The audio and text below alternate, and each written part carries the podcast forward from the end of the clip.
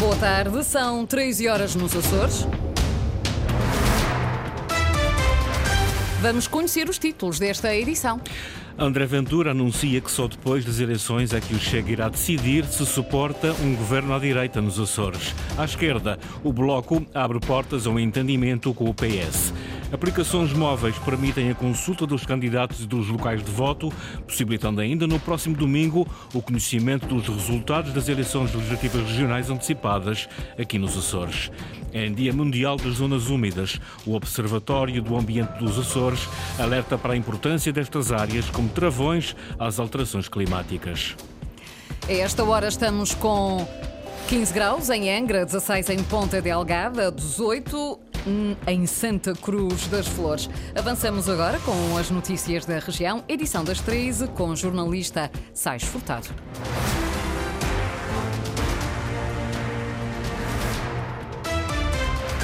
André Ventura anuncia que só depois das eleições é que o Chega irá decidir se suporta um governo à direita nos Açores. O Chega reuniu-se hoje em Ponta Delgada com o Sindicato Nacional da Polícia para além das reivindicações comuns aos colegas do resto do país. As forças de segurança nos Açores pedem também uma remuneração complementar para minimizar os custos da insularidade. José Pacheco, o líder, o líder regional, está solidário com a luta da PSP e da GNR e por por isso quis que o líder nacional estivesse presente na, re... na reunião. Linda Luz.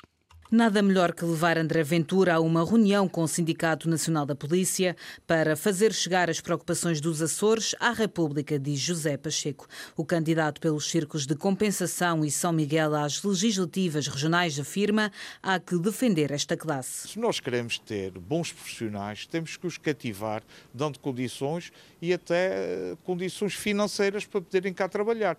Quando se retira isto, a conclusão que eu chego é que os políticos da canhota não gostam da polícia. E quem não gosta da polícia são os bandidos. Então são bandidos. Quando falamos de polícia, estamos a falar do bem-estar das pessoas e da segurança das pessoas. Com a data das eleições a aproximar-se, o líder nacional do Chega aposta forte nos Açores. Aos jornalistas diz que o PSD não vai conseguir governar sozinho na região, mas só depois das eleições o Chega Açores toma a decisão de suportar ou não um futuro governo regional à direita. José Manuel foi inteligente nessa matéria, ele já percebeu, ele olha para as sondagens e como eu tenho dito, a política não é a arte do que nós queremos, é a arte do que é.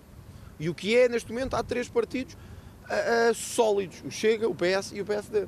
E, portanto, o PS pode governar sozinho, eventualmente. O PSD não conseguirá nunca governar sozinho. O Chega terá que decidir o que fazer a seguir às eleições e tem autonomia para isso. Os, os açorianos merecem estabilidade. E o que eu acho, enquanto presidente do partido, é que depois das eleições ganhe quem ganhar, tenha ou chega a porcentagem que tiver, é preciso trabalhar para haver estabilidade, e convergência. André Ventura nos Açores criticou também o líder do PSD Nacional, Luís Montenegro, por não se comprometer a equiparar os suplementos remuneratórios da PJ à PSP e GNR.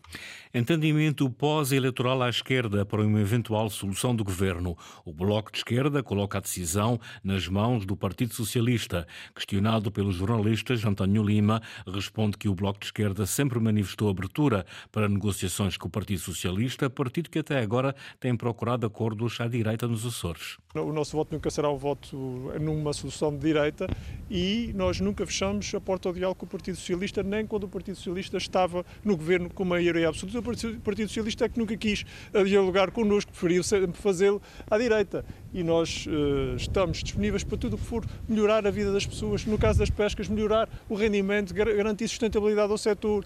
E não falarei, naturalmente, em linhas vermelhas, nós não, não estamos em altura disso, estamos em altura de apresentar propostas e programa IES, e é com ele todo que vamos a eleições, esperando que os açorianos nos deem a força para termos capacidade de intervenção uh, a partir do dia 4. Decisões só depois depois da contagem dos votos, o Bloco de Esquerda esteve esta manhã em campanha em rabo de peixe, com as pescas na agenda e a necessidade de compatibilizar a salvaguarda dos recursos com o aumento do rendimento dos pescadores. Em campanha na Ilha Terceira está o candidato socialista Vasco Cordeiro, reuniu-se esta manhã com o núcleo local da Associação de Alojamento Local. Deixou um compromisso, o PS vai apresentar na Assembleia Regional uma proposta para isentar os proprietários nos Açores do pagamento da contribuição extraordinária sobre o alojamento local. A questão da, da contribuição perdão, extraordinária sobre o alojamento local e o compromisso do Partido Socialista de apresentar uma proposta para isentá-la, a questão relativa às acessibilidades aéreas e aquilo que é a necessidade de reforçá-las para aumentar a notoriedade da nossa região, de todas as nossas ilhas, de forma a suscitar um aumento de procura. E, em terceiro lugar, também uma questão que tem sido suscitada e que tem a ver com aquilo que é a necessidade de mão de obra também em todos os setores da nossa economia e também neste. O líder do PS Açores criticou o acordo estabelecido pelo Governo Regional com a Ryanair, que reduziu o número de ligações para os Açores e fechou a sua base no arquipélago. O candidato socialista defende que os Açores têm de voltar à rede de comercialização da companhia de baixo custo. A caravana do PAN continua pela Ilha de São Miguel. Ontem o partido andou pelas ruas de Rabo de Peixe, uma vila que o Partido das Pessoas, Animais e Natureza quer conquistar. Para já, mostra-se atento à situação precária dos pescadores. O mar dá cada vez menos, o que deve ser motivo de compensação, diz Pedro Neves, candidato do PAN por São Miguel. Os pescadores têm que ser ressarcidos por aquilo que são a falta de receitas, por nós estarmos a proteger o nosso mar da zona económica exclusiva. E se não houver essa a forma ressarcida como nós também demos aos nossos lavradores na altura da Lagoa das Furnas, não conseguimos ver qualquer subsistência. Eram declarações então do, do PAN, de Pedro eh, Neves, das dificuldades na Vila de Rabo do Peixe e um pouco por todo o arquipélago, tidas em conta no programa eleitoral do PAN às regionais e que foi apresentado este fim de semana. Aplicações móveis permitem deste sábado a consulta dos candidatos dos locais de voto, possibilitando ainda no próximo domingo o conhecimento dos resultados das eleições legislativas regionais antecipadas dos Açores. O Governo Regional confirmou à agência Lusa que as aplicações através de apps dos sistemas operativos Android e iOS, tenha em designação Eleições Açores. As aplicações móveis da responsabilidade da Direção Regional de Organização, Planeamento e Emprego Público disponibilizam informações sobre todos os candidatos, permitindo que os cidadãos, através do número de eleitor, saibam o local onde devem votar. O acompanhamento do escrutínio provisório das eleições pode também ser efetuado através das aplicações a partir do encerramento das urnas às 19 horas. Voto antecipado, mais de 3.500 açorianos inscreveram-se para votar em mobilidade este passado domingo. A Comissão Nacional de Eleições diz que o processo decorreu em perfeita normalidade e que só recebeu ao longo do dia pedidos de informação. Uma ida às urnas, uma semana antes do dia oficial, acompanhada pela jornalista Luísa Codo nas mesas de voto de Ponta Delgada.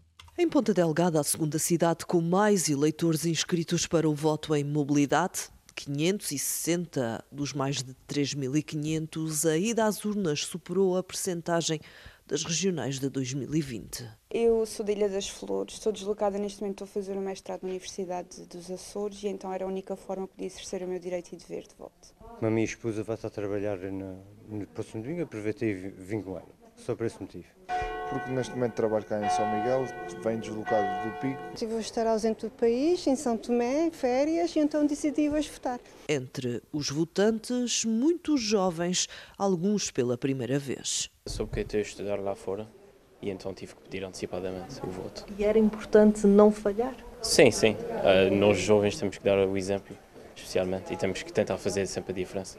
E assim se fez a escolha nas urnas quando a campanha eleitoral ainda vai a meio. A campanha às vezes ajuda a esclarecer algumas dúvidas, mas o caso não está assim muito. As opções são basicamente as mesmas. Não... Mas acha que está a ser uma boa campanha? Normal.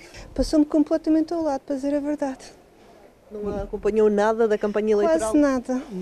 A gente abre a televisão, não ouve falar o que é que eles têm para nos propor para o seu programa do governo. Só falam nas desgraças, que eu vou-lhe chamar desgraças que têm acontecido ultimamente, infelizmente, e cada vez as pessoas acreditam menos na política com as situações que vão acontecendo. O processo natural de campanha já creio que não seja bem o suficiente para se percorrer todas as ilhas e demonstrar os programas, mas ainda assim temos que ter consciência do que é que foi feito durante os últimos anos e, e os anos passados. Uma sentença popular que se volta a fazer nas urnas agora na data oficial, 4 de fevereiro, falta menos de uma semana.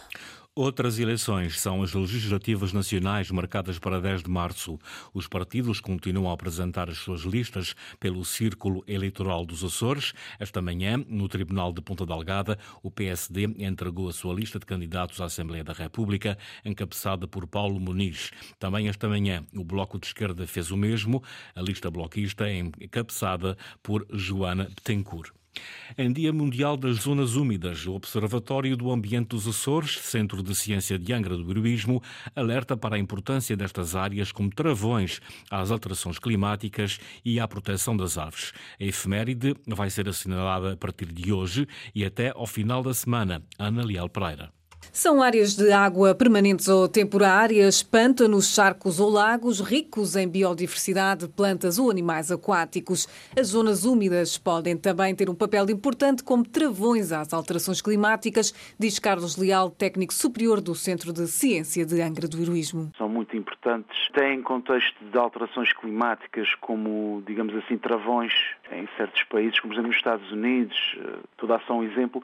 A nível dos Açores temos várias que são até já classificadas pela Convenção de Ramsar, sim o estatuto máximo que as zonas úmidas podem obter. E na Ilha Terceira, estas zonas assumem ainda grande importância para as aves. Conselho da Praia temos uma tria de paus, que é o Polo da Praia, o Polo de Belo Jardim, o Polo da Pedreira do Cabo da Praia. Estas três zonas úmidas são importantíssimas para as aves, em particular as aves migratórias, mas também algumas que já residem e até algumas que já nidificam e é um excelente resultado para os esforços que foram feitos para as conservar. A observação de aves é uma das atividades programadas para assinalar o Dia Mundial das Zonas Úmidas. No Polo da Praia, vamos munidos de telescópio, binóculos, guias e cadernos de observação de aves, explicamos um pouco a história do Paul, depois falamos um pouco nas espécies de aves, das residentes, as ocasionais e as raridades. Do programa do Centro de Ciência de Angra do Heroísmo faz ainda parte uma atividade interior dedicada à observação do laboratório de zonas úmidas, costeiras e de interior. Na segunda Liga de Futebol, o Santa Clara continua líder isolado do campeonato em jogo da 19 jornada no estádio de São Miguel e com um relevado muito pesado devido à chuva, recebeu e venceu o Leixões por 2 a 0 com um golo em cada parte. Vinícius marcou aos 27 minutos, Safira, de pontapé de penalti, fez o 2-0 aos 69 minutos. Vasco Matos, treinador do Santa Clara, deu os parabéns aos jogadores. Primeiro, deixe-me dar os parabéns aos jogadores. Uma vitória justa e de muito sacrifício do, do nosso grupo de trabalho. Interpretou muito bem o, aquilo que o jogo pedia. Entramos muito fortes, sempre a procurar a profundidade. Sabíamos que tínhamos que jogar para a frente, porque o terreno não permitia de outra forma, não permitia grande circulação de jogo. Tínhamos que ser muito mais objetivos e mais e isso exigia da nossa parte uma, uma disponibilidade física muito grande. Como disse bem, não permitimos ao Leixões uma, uma situação de gol e isso deixa-nos extremamente felizes e extremamente otimistas para, para o resto do campeonato. Vasco Matos, treinador do Santa Clara, a elogiar a sua equipa. Ainda no futebol, os sub-23 do Santa Clara perderam hoje por 2 a 1 em casa frente ao Sporting de Braga. O jogo terminou em instantes. A turma açoriana fica agora a seis pontos dos minhotos na fase de apuramento da Taça Revelação e pode perder o segundo lugar nesta jornada caso o Académico de Viseu ganhe ao Farense fora de casa. E esta tarde, devido à transmissão do relato do jogo entre o Estrela da Amadora e o Benfica, não haverá o habitual noticiário regional das 18 horas, aqui na Antena Açores. Em vez disso, teremos um noticiário alargado às 16 horas. Foram as notícias da região, edição das 13, com o jornalista Sais Furtado. Lembro que as notícias estão em permanência em acores.rtp.pt e também no Facebook da Antena 1 Açores.